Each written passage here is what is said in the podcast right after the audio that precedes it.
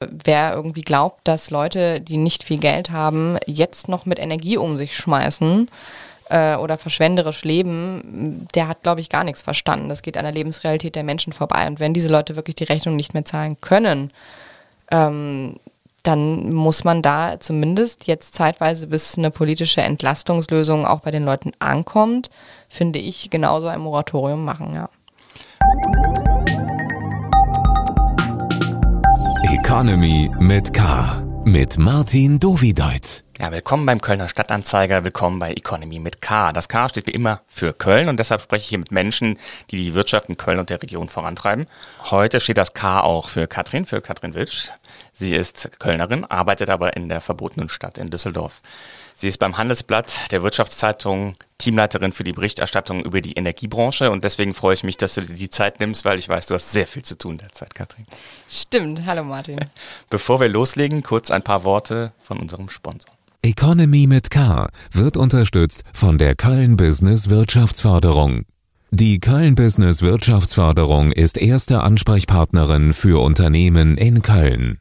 Ja, ich freue mich, dass du da bist. Kurz vorab, wir duzen uns, weil wir beim Handelsblatt Kollegen waren und ähm, du wohnst hier in Köln und ähm, einfach die Frage dieser Zeit, wie heizt du zu Hause? Das ist ja Smalltalk mittlerweile bei jeder Party.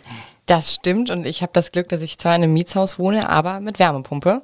Das heißt, äh, wir heizen dort mit Strom, aber äh, seit dem Februar ist bei mir die Heizung auf Null und das wird sie auch bleiben, denn auch Strom ist ja sehr, sehr teuer im Moment.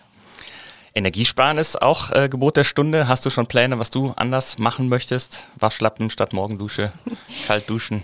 Ähm, ja, tatsächlich bin ich generell ein kleiner Sparfuchs. Also ich äh, dusche nie lange, nie zu heiß, ähm, wasche schon immer auf 30 Grad, wenn mir alles andere zu kompliziert ist, äh, habe keinen Trockner, also ähm, und heize so wenig wie möglich. Von daher viel mehr ist schon fast nicht drin, aber ein ähm, bisschen was fällt mir vielleicht noch ein. Ja, das wird wahrscheinlich für viele Menschen auch dann erst gewahr werden, wenn wirklich die Preise äh, in die Höhe schnellen. Bei manchen kommt es ja mit Zeitverzögerung erst an. Hast du denn so einen Eindruck, wie teuer der Winter für andere Menschen werden wird, die jetzt nicht so in der glücklichen Situation sind wie du mit äh, Wärmepumpe? Ja, das ist natürlich äh, keine schöne Aussicht. Also wenn man jetzt eine Erdgasheizung hat, dann bekommen viele in diesen Tagen die ersten äh, Abschlagszahlungen. Da sind dann auch schon ordentliche Preiserhöhungen dabei. Ähm, und das sind ja die, die erst die Preise vom letzten Herbst widerspiegeln. Das heißt, was wir jetzt gerade sehen an der Preissteigerung, das ist ja noch gar nicht mit drin. Und das werden die Verbraucher auch erst ähm, irgendwann im Laufe des nächsten Jahres sehen. Jetzt kriegen sie natürlich schon Post, dass sie vorsorglich ihre Abschlagszahlungen erhöhen sollen, damit das nicht äh, zu sehr reinknallt. Und die Gasumlage kommt ja noch obendrauf ab Oktober. Also das wird teuer. Ja, der Chef der Düsseldorfer Stadtwerke hat jetzt gesagt, ein normaler Haushalt wird kommendes Jahr mit 4.000 bis 5.000 Euro mehr für Strom und Gas rechnen müssen. Ja, im Worst Case ähm, ist das wohl der Fall, beziehungsweise ist das zumindest möglich. Also dass ähm, die Preise sind gerade noch nie da gewesen, was man sieht in diesen Tagen und wo das noch hingeht, weiß man nicht. Man weiß nur, es wird wahnsinnig teuer für Verbraucher und ähm, das dritte Paket, was die Bundesregierung jetzt vorlegen möchte, das ist dringend notwendig. Also da ähm, ja, wird einem schon schwindelig bei den Preisen. Mhm. Es ist ja auch wirklich schwer zu durchschauen, wie teuer es jetzt werden wird, weil so viel politisch diskutiert wird, was es an Erleichterungen gibt. Einige sind schon beschlossen, die wirken jetzt im Nachhinein viel zu äh, klein und äh, homöopathisch. Preise schießen nach oben, hast du gesagt. Mehrwertsteuer auf Gas wird gesenkt. Dazu kommt dann jetzt die Gasumlage inklusive Mehrwertsteuer. Dann gibt es ein Energiegeld. Ähm, wie kannst du dieser Diskussion überhaupt folgen? Ich finde, du hast das ganz gut zusammengefasst. also ähm, ja, tatsächlich ist das ein bisschen schwierig. Ähm, ich habe schon überlegt, ob ich mir mal eine Excel-Liste anlegen soll, damit ich den Überblick behalte. Aber wenn man sich jeden Tag damit beschäftigt, dann ähm, kriegt man das einigermaßen mit. Und tatsächlich, das, was du gerade gesagt hast, ist eigentlich das, was passiert ist. Was jetzt noch da an Entlastungen wie Bürgergeld oder Wohngeldreform, ähm, was da jetzt alles noch äh, in Arbeit ist, ähm, das gilt ja für die Allgemeinheit. Aber was die Gaskunden betrifft, ähm, hat man, geht's noch. Aber ja, ist schon äh, ein bisschen chaotisch im Moment. ja, beim Handelsblatt bist du ja mittlerweile für das Team zuständig, das über die äh, Energiebranche berichtet. Als du den Job angenommen hast, hättest du geahnt, dass einmal so krass über die Energiebranche diskutiert wird in der Öffentlichkeit, wie es derzeit der Fall ist? So krass nicht, aber als ich den Job angefangen habe, da war zumindest schon mal die Energiepreiskrise letzten Herbst äh, ist da gestartet. Das heißt, da war es schon ein bisschen haarig. Aber dass es mal beim Handelsblatt äh, dreimal in der Woche ein Energiethema auf die Seite einschafft, das hätte ich nicht gedacht. Und äh, dass selbst ja, der Windkraftausbau in diesen Tagen von, äh, von so großem Belang ist für eine Wirtschaftszeitung, auch das äh, hätte ich nicht gedacht. Freut mich auf der einen Seite, auf der anderen Seite viel zu tun. Ja, du hast gerade angesprochen, noch vor dem Kriegsausbruch Ende vergangenen Jahres, da hat es ja eine Welle an Pleiten gegeben von Billigstromanbietern und ähm, Neukunden mussten damals schon abstrus hohe Preise zahlen. Also damals dachte man, es wäre abstrus hoch. War die Strombranche also eigentlich schon vor dem Krieg äh, in der Krise? Ja, also die Energiepreise waren zumindest schon mal in der Krise. Die meisten Leute haben das erst mitbekommen, seit der Ukraine-Krieg ausgebrochen ist, dass die Preise so massiv steigen. Sie haben aber schon angefangen damit letzten Herbst. Ähm, so Ende August, September fing das an. Das war halt nach den Lockdowns, nachdem die Wirtschaft wieder angezogen ist, weltweit, muss man ja sagen. Und da war, war die Nachfrage einfach viel, viel größer als das Angebot. Die Preise sind nach oben geschossen und das hat dann so Billigstromanbieter, ich will jetzt hier keine Namen nennen, weil dann kriege ich wieder eine E-Mail von der Anwaltskanzlei, ähm, äh, nahezu in die Pleite getrieben und die haben dann alle ihre Kunden abgeworfen. Und ähm, genau, und das Problem lief dann auf bei Rheinenergie, E.ON und den anderen Grundversorgern und Stadtwerken. Und ähm, da fing das an mit der Preiskrise. Hm. Zuletzt hat die Tagesschau im ersten Beitrag erklärt, wie die Preisbildung auf dem Kraftwerksmarkt funktioniert, die Merit Order.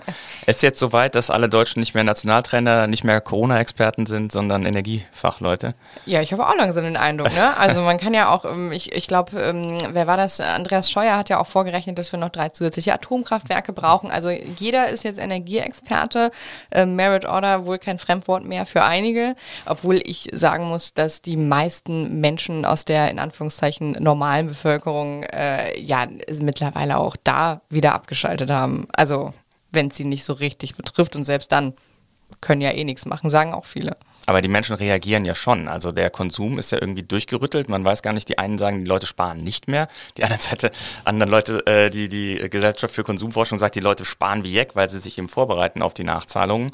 Also es ist schon Wahnsinn, was es eigentlich ähm, ausgelöst hat. Ja, Absolut. Das ist schon, ist schon richtig krass. Ich glaube aber, die Deutschen regen sich, oder die viele der Deutschen regen sich noch viel zu sehr auf. Zumindest äh, kriege ich das ähm, auf meine Artikel als Reaktion in den sozialen Netzwerken mit über so Kleinigkeiten, über so Waschlappenkommentare und, äh, und solche Dinge, anstatt sich wirklich mal das große Ganze anzugucken und zu sagen, hey, ja, vielleicht war der Kommentar nicht ganz glücklich äh, oder der Tipp, aber so ganz Unrecht hat er leider auch nicht. Mhm. Und was ist das große Ganze, was die Leute aus dem Blick verlieren?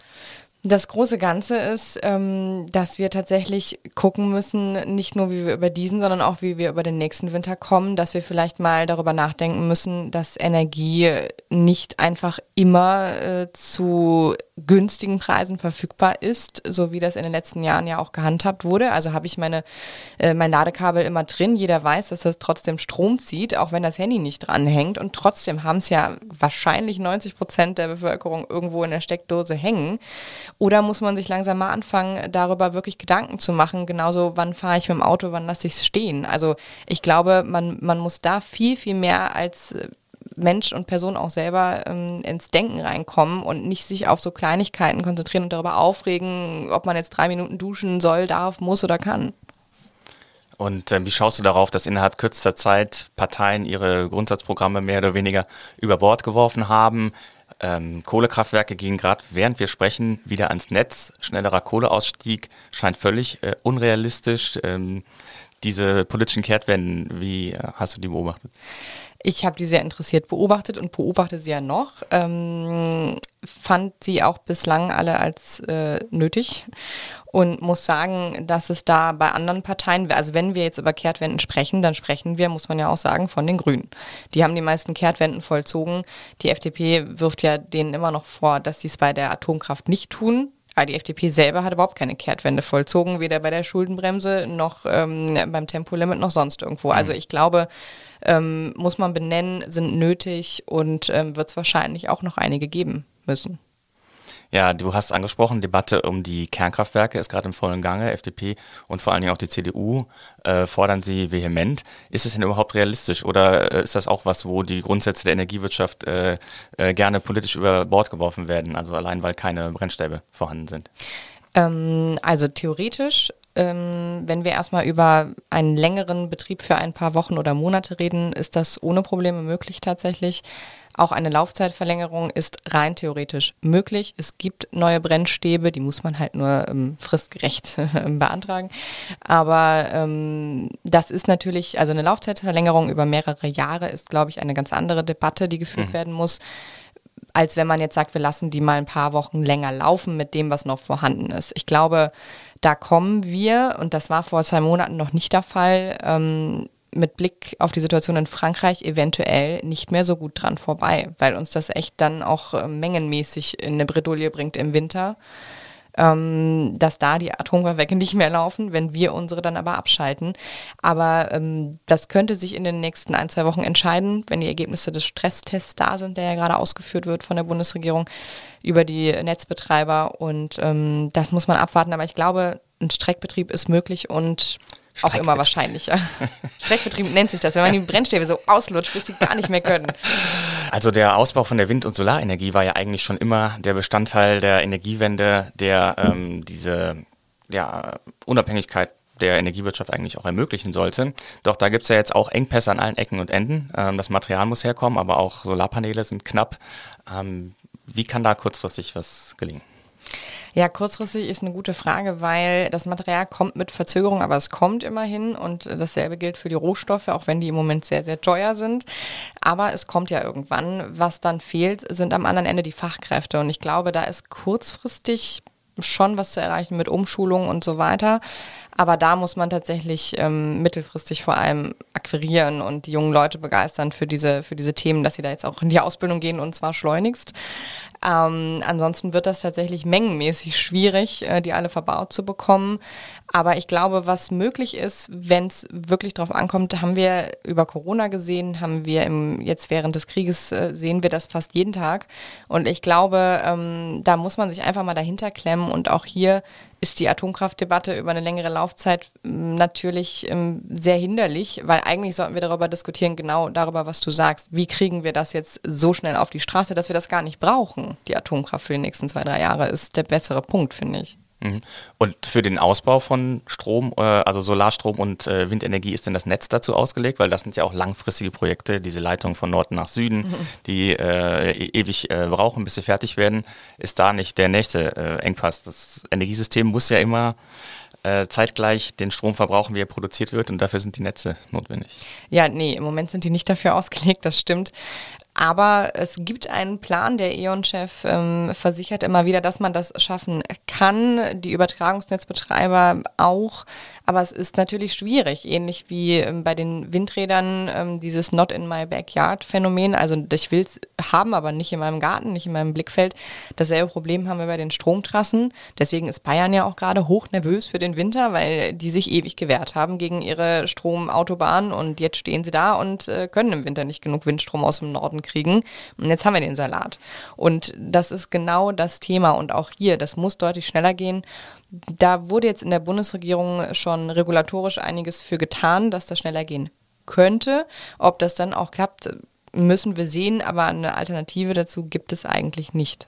Aber Bayern müsste sich dann vielleicht öffnen im Verhandeln mit der Atomenergie, Gegenzug die Trasse zu, zuzulassen. Oh Gott. Das, ja, theoretisch traue ich den Bayern alles zu, aber jetzt haben sie ja erstmal Wunder oh Wunder angekündigt, dass sie mehr Windkraft bauen wollen. Äh, das ist ja schon mal ein kleines Wunder, also vielleicht darf man ja noch hoffen. Und die deutsche Industrie, ähm, die hat jetzt quasi mehr oder weniger stillschweigend über Jahre sehr günstiges Gas äh, bekommen. Es war einem gar nicht so bewusst, sage ich mal, dass es eigentlich sehr günstig war. Ähm, und ähm, wie können die jetzt auf die Preisentwicklung reagieren? Also es gibt ja Energieproz also es gibt ja Prozesse in der Industrie, da kann man nicht einfach jetzt sagen, übermorgen nehme ich statt Gas was anderes. Ähm, welchen Umbruchprozess ähm, siehst du da? Ja, es ist für viele, vor allem Mittelständler, gerade ein Knackpunkt. Und da rede ich auch mit äh, KollegInnen, die dafür zuständig sind. Und die sagen mir, es gibt tatsächlich viele Unternehmen, die sich jetzt gerade zum ersten Mal angesichts der Preise wirklich mit dem Thema Energiesparen auseinandersetzen. Also ich glaube, da ist noch viel Luft nach oben auf jeden Fall bei vielen Unternehmen. Und bei den anderen muss man sagen, ja, da muss man einfach vielleicht schneller den Weg in die Alternativen, in die grünen Alternativen finden. Und natürlich setzen auch einige jetzt äh, erstmal auf Flüssigerdgas aus den USA. Aber de facto ist hier Energiesparen kurzfristig der größte Hebel und Prozesse optimieren und dann eben den Umschwung auf nachhaltige Energieformen schneller zu schaffen. So kommt man ja nur los davon, Stichwort grüner Wasserstoff und so weiter. Also ähm, ja, mehr geht eigentlich kurzfristig nicht, wenn man nicht gerade mal auf Öl umsteigen kann. Dann lass uns mal ein bisschen über dich nochmal sprechen. Fragengewitter. Ich gebe dir zwei Begriffe vor, du antwortest spontan und mal gucken, wo es äh, eine Diskussion gibt. Okay. Vielleicht. Ja, da du in Düsseldorf arbeitest, muss ich das zuerst fragen, Kölsch oder alt? Kölsch. Fleisch oder vegan? Uh, äh, Flexitarier. Essen gehen oder selber kochen? Essen gehen. Und Meer oder Berge? Mehr. Bahn fahren oder Auto fahren? Klimaanlage oder schwitzen? Schwitzen. Sparen oder prassen? Ein bisschen von beidem. Geld spenden oder selber anpacken? Spenden. Konventionell oder äh, Ökostrom? Ähm, ja, ich, also lieber Ökostrom, weil ich habe gerade konventionell, weil auch ich achte auf Preise. Aber Ökostrom ist da jetzt eigentlich relativ günstig, oder? Ja, aber nicht günstiger als äh, Äh, Büro oder mobiles Arbeiten? mobiles Arbeiten. Und Karneval feiern oder aus der Stadt fliehen? Bitte, Karneval immer. Ja, wunderbar. Dann ähm, zurück zum äh, Ernst äh, der Lage. Ähm, es wird sehr viel kommuniziert äh, über Kennzahlen derzeit. So ein bisschen wie die Corona-Inzidenz so ein Leitstern in der ganzen Debatte um die äh, Pandemie war, gibt es jetzt die Gaslieferung durch Nord Stream 1, den Füllstand der Gasspeicher. Ähm, sind das schlaue Wege zu kommunizieren? Also wir hören jetzt 85 Prozent beim Gasfüllstand ist bald erreicht. Für mich klingt das jetzt erstmal so, ah ja, 85 Prozent unserer Probleme im Winter sind schon erledigt. Ist das richtig? Ähm, es ist auf jeden Fall eine sehr positive Nachricht, das muss man schon sagen, weil dadurch die Gefahr oder die Wahrscheinlichkeit, dass es zu Abschaltungen vor allem in der Industrie kommt im Winter, ähm, sehr, sehr weit sinkt. Ähm, es ist aber auch eine trügerische Sicherheit, sich auf diese Zahlen dann natürlich zu verlassen, weil wir bleiben äh, mit dem Problem im nächsten Winter konfrontiert und äh, wenn Russland dann weiterhin nur 20 Prozent oder gar nichts schickt, dann werden die Speicher nämlich zum nächsten Winter wie voll? Das weiß man jetzt auch noch nicht. Mhm. Ähm, das heißt, ja, man muss diese Zahl, glaube ich, immer im Kontext sehen, immer hinterfragen und ähm, jetzt nicht sagen, oh ja, genau, jetzt sind alle Probleme gelöst. Ich glaube tatsächlich, das ähm, ist nicht ganz richtig, aber es ist um Gottes Willen sehr gut, dass es bei 25, 85 Prozent ist im Moment. Mhm. Ja, der Chef der Netzagentur, Klaus Müller, war früher äh, Verbraucherschützer, hat deswegen die Kommunikation auch drauf. Und Wirtschafts- und Energieminister Robert Habeck ist ja auch äh, oft für seine Kommunikation äh, gelobt. Derzeit ist er im Dauererklärmodus. Wie schlägt er sich aus deiner Sicht? Ich finde, er hat sich tatsächlich in den letzten Monaten wahnsinnig gut geschlagen. Das muss man einfach sagen, weil es viel zu entscheiden gab. Es sind schnell Dinge passiert, es sind schnell Gesetze auf die Straße gebracht worden. Jetzt sind natürlich äh, bei, wenn solche Dinge so schnell passieren müssen, es ist auch immer fehleranfällig und genau das fällt ihm gerade auf die Füße ich finde dieses ganze Blame Game, wer hat jetzt was verkehrt gemacht oder was mit der Gasumlage verzapft, ähm, nicht ganz so richtig, weil die Gasumlage an sich trotzdem die beste Alternative ist. Es gilt halt jetzt darum, die Probleme aus der Welt zu schaffen. Und ich, ich glaube, glaube, wir müssen ganz kurz einmal erklären, was die Gasumlage ist. So, äh, ja. Das hat vielleicht jetzt jeder so drauf Stimmt. wie du. Erklär doch nochmal vielleicht erstmal ein paar Sätzen, was die Gasumlage überhaupt ist. Genau, also die meisten haben vielleicht in den letzten Monaten den Begriff Uniper schon mal gehört, diesen Energiekonzern, den Gashändler, äh, der fast äh, bankrott gegangen ist, den die Bundesregierung retten musste. Und so wie Uniper geht es eben noch ein paar anderen Gashändlern auch. Die bekommen ihr russisches Gas nicht mehr, was sie eigentlich zugesichert bekommen haben und müssen eben Ersatz jetzt teuer an der Börse kaufen. Und das sorgt einfach für wahnsinnige Mehrkosten in Milliardenhöhe. Und ähm, damit eben diese Unternehmen und nicht noch mehr pleite gehen, weil dann unsere Versorgung gefährdet wäre, hat die Bundesregierung gesagt, ja gut, dann äh, müssen wir euch helfen und dann legen wir mal die Mehrkosten um. Ab Oktober dürft ihr das, bis dahin müsst ihr es selber bezahlen, ab Oktober dürft ihr das. Und zahlen muss halt der Gaskunde dann ab Oktober erstmal 2,4 Cent die Kilowattstunde. Aber nur der Gaskunde. Das heißt, wer mhm. Gas hat, ist irgendwie gerade dreifach gekniffen. Ne? Ja, also das finde ich tatsächlich auch schwierig, äh, dass man es nur auf die Gaskunden umlegt. Ähm, ist ja auch eine echt äh, hitzige Debatte in diesen Tagen. Aber man denkt, dass man so zielgerichteter irgendwie auch den Preisanreiz erhalten kann. Die ba Debatte ist jetzt daran äh, entbrannt, dass da eben, es sind glaube ich zwölf Unternehmen nur, um die es geht oder ungefähr. Und da aber auch welche dabei sind, die eben Gewinne machen. Und nicht nur welche, die quasi vor der Pleite gerettet werden und damit das Gassystem überhaupt am Laufen bleibt. Also ich habe auch mal auf die Liste geguckt, da sind dann völlig unbekannte wirklich äh, Namen dabei mit Sitz auf Zypern in der Schweiz. Da fragt man sich schon, äh, wer kriegt da eigentlich das Geld? Ja, absolut. Und ich glaube, ähm, dass diese Unternehmen äh, das überhaupt beantragen, das war das, was die Bundesregierung jetzt total überrascht hat. Mhm. Und ähm, da muss man sagen, ja, ist auch schwierig. Äh, sie versuchen da jetzt eben eine Lösung zu finden, um diese Unternehmen davon auszuschließen, die es wirklich nicht brauchen.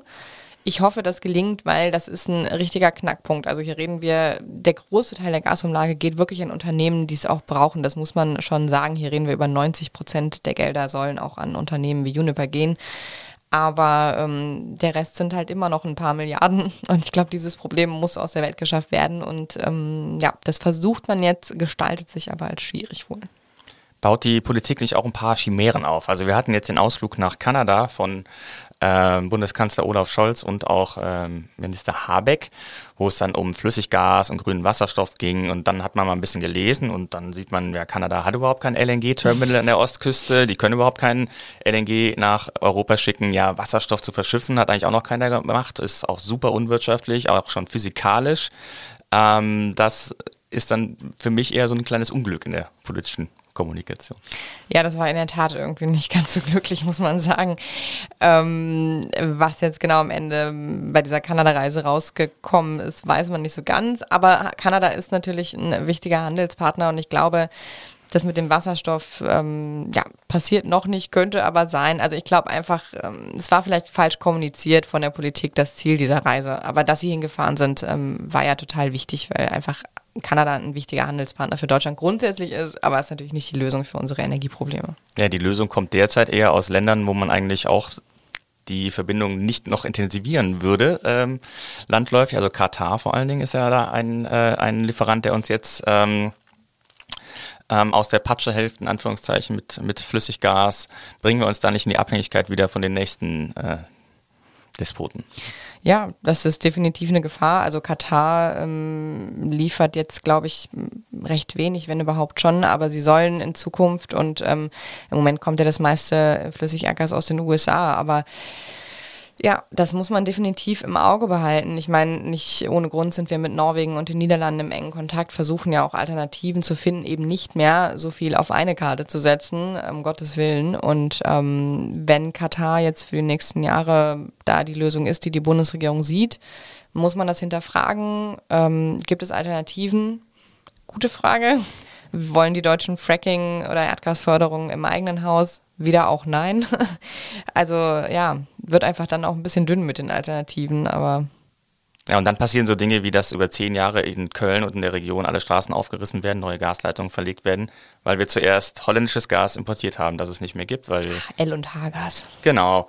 Und jetzt wird auf russisches Gas das Gasnetz äh, optimiert, das es aber auch nicht mehr gibt. Irgendwie. Ja ja, schizophren. Ist ein bisschen schizophren, aber ähm, das äh, russische Gas äh, oder das Gas aus Russland, äh, da kannst du wenigstens auch die anderen äh, Gassorten äh, quasi in den Pipelines äh, verbauen, so wie ich das verstanden habe. Oder verarbeiten. Also nicht ja. für die Katz, was da gemacht wird. Ich hoffe nicht, aber ähm, ja. Ähm, ja, also es gibt natürlich die Firmen, denen es sehr schlecht geht. Äh, Uniper war jetzt ein Beispiel, das du genannt hast, aber auf der anderen Seite gibt es natürlich auch äh, manche Firmen, die wahrscheinlich gerade ihr Glück gar nicht fassen können. Also ich sage jetzt mal Solarinstallateure, okay, verstanden, aber auch natürlich Produzenten von äh, äh, erneuerbaren Energien. Die müssen eigentlich, ähm, deren Kosten sind eigentlich immer gleich für die ja, Entstehung. Und null, wenn sie einmal bezahlt sind, die Investitionskosten. Genau, aber verkaufen können sie jetzt zu einem hohen ja. Preis. Ja, ja, also bei denen läuft das Geschäft wahnsinnig gut. Das sagt halt keiner gerne, weil, wo, also will man die abschöpfen, weiß man jetzt nicht, ne? Ähm, die Wind- und Solar Solarparkbetreiber, die verdienen gerade richtig gut. Das ist auch einer der Gründe, warum RWE so viel so gut verdient im Moment.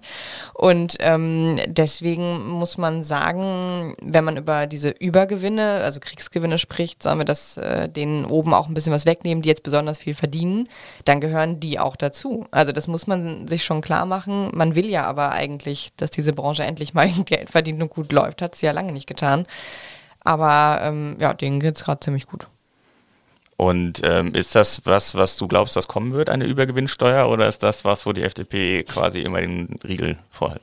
Ja, pff, im Moment äh, sieht es so aus, aber wer weiß das schon in diesen Tagen? Also ich will mich hier auf nichts mehr festlegen, aber in Deutschland ist die Diskussion sehr dezidiert äh, in Richtung negativ bei diesem Thema. Aber vielleicht finden Sie ja noch irgendeinen Seitenweg oder einen Umweg oder eine Alternative, die so etwas in der Art ermöglicht. Aber so eine richtig krasse, harte Übergewinnsteuer glaube ich hier nicht.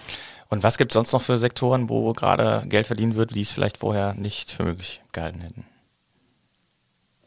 Muss ich gerade mal überlegen, Rüstungsindustrie wahrscheinlich. Ne? Also die haben ja auch ja lange kein Geld mehr verdient. Das hängt jetzt nicht direkt mit der Energiewirtschaft zusammen. Ja. nee, das hängt nicht direkt mit der Energiewirtschaft zusammen. Ähm, nee, das war, nee, das weiß ich gar nicht. Wie ähm, steht es eigentlich so um die Stadtwerke? Ist es ein Vorteil, dass wir in Deutschland ja noch sehr viele ähm, Kommunalunternehmen ähm, ähm, haben, die für die Nahversorgung zuständig sind?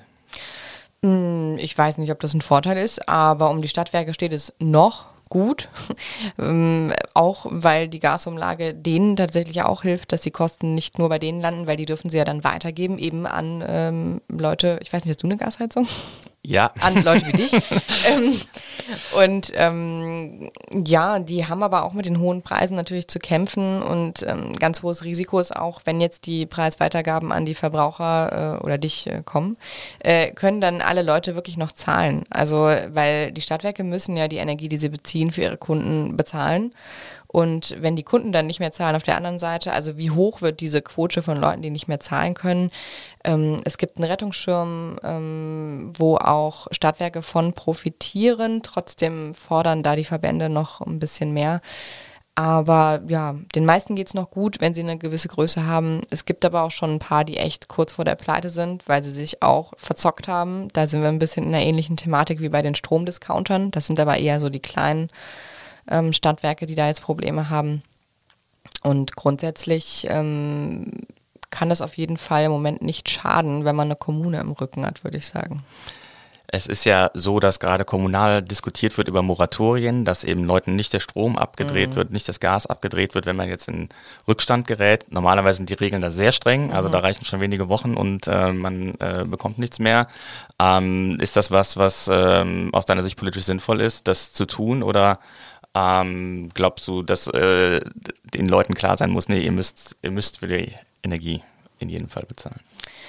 Ich glaube, dass das unbedingt sein muss, weil wir das A auch in Corona gemacht haben. Warum sollten wir das jetzt nicht auch machen? Also in den mhm. ersten Phasen des Lockdowns, äh, wo Leute nicht mehr arbeiten gehen konnten, ähm, da wurde das ja auch äh, erstmal ausgesetzt. Und das muss auch hier so sein. Also wer irgendwie glaubt, dass Leute, die nicht viel Geld haben, jetzt noch mit Energie um sich schmeißen, äh, oder verschwenderisch leben, der hat, glaube ich, gar nichts verstanden. Das geht an der Lebensrealität der Menschen vorbei. Und wenn diese Leute wirklich die Rechnung nicht mehr zahlen können, ähm, dann muss man da zumindest jetzt zeitweise, bis eine politische Entlastungslösung auch bei den Leuten ankommt, finde ich, genauso ein Moratorium machen, ja. Weil es gab ja schon Debatten, ob es Wärmezelte im Winter geben soll in Städten und Gemeinden, wo man sich dann zum Aufwärmen hinbegeben kann. Ist das ein Albtraum-Szenario oder ähm, glaubst du tatsächlich, dass es sowas geben kann? Oder? Nee, ich finde, das ist ein absolutes Albtraum-Szenario. Also ist es kein Albtraum-Szenario, wenn diese Lösung mit dem Moratorium nicht äh, kommt. Mhm. Dann wird natürlich vielen Leuten wahrscheinlich das Gas äh, abgedreht. Aber das wird nicht abgedreht, ähm, weil wir zu wenig haben oder ähm, auch nur, weil ja, weil die Regierung irgendwie lustig ist oder äh, die Temperatur beschränkt. Das wird nicht passieren. Zuerst wird die Industrie abgeschaltet und das muss man sich immer, immer vor Augen halten. Ich glaube, das ist hier Panikmache an der Stelle und deswegen ähm, ist es auch übrigens die deutlich teurere Lösung, solche Wärmezelte zu betreiben bei den Preisen, äh, als den Leuten irgendwie mal kurz zu gestatten, dass sie vielleicht ein paar Monate später äh, oder ein Jahr später ihre Rechnungen bezahlen oder ähm, solche Moratorien eben zu besprechen. Also ich glaube, hier muss man auch mal richtig durchrechnen was teurer ist. Ähm, die Gaskrisenszenarien werden ja bei der Netzagentur vorbereitet. Glaubst du, dass diese Pläne äh, in, in Gang gesetzt werden müssen? Also so, was du angedeutet hast, Industrie abschalten, dafür gibt es ja genau die Pläne. Ist das ähm, wirklich in der Kürze der Zeit zu durchdenken, wer wann kein Gas mehr bekommt, falls es knapp wird? Ja, das ist die gute Frage. Also eingesammelt wurden viele Daten in den letzten ähm, Wochen von der Bundesnetzagentur, die wohl alle jetzt in Bonn eingelaufen sind, hoffentlich. Ähm, und ähm, die, dieses Szenario, von dem du sprichst, das wäre ja dann in der, in der Notfallstufe, die letzte Stufe von den dreien. Im Moment sind wir in der zweiten, in der Alarmstufe. Ähm, Klaus Müller hat gesagt, dass es mit Blick auf die Speicherstände diesen Winter ähm, jetzt eher nicht dazu kommt.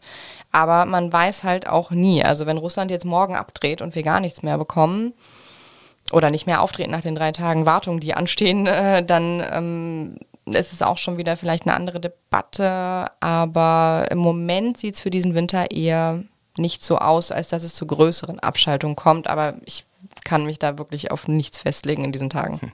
Das ist zumindest ein bisschen positiver Ausblick. Das äh, ist ja schon mal beruhigend. Ähm, wie siehst du das, wenn Leute jetzt äh, ähm, fast panisch beim Heizungsbauer, beim Kaminbauer anrufen und sich einen äh, äh Holzheizkamin noch einbauen lassen ähm, oder andere Alternativen zum Gas verzweifelt versuchen zu installieren. Ja, dann wünsche ich denen viel Erfolg, aber wird ja nicht funktionieren, weil äh, Material fehlt ähm, und Handwerker fehlen und überhaupt. Also ich habe einen Kollegen, den du auch noch kennst, äh, der hat jetzt irgendwie ein Jahr auf seine Wärmepumpe gewartet.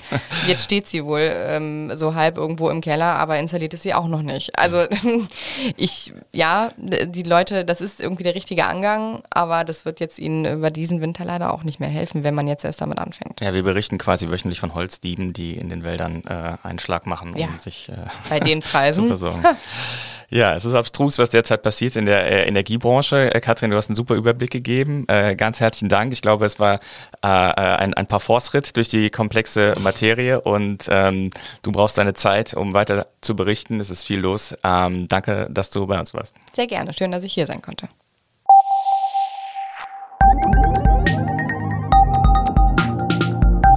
Economy mit K.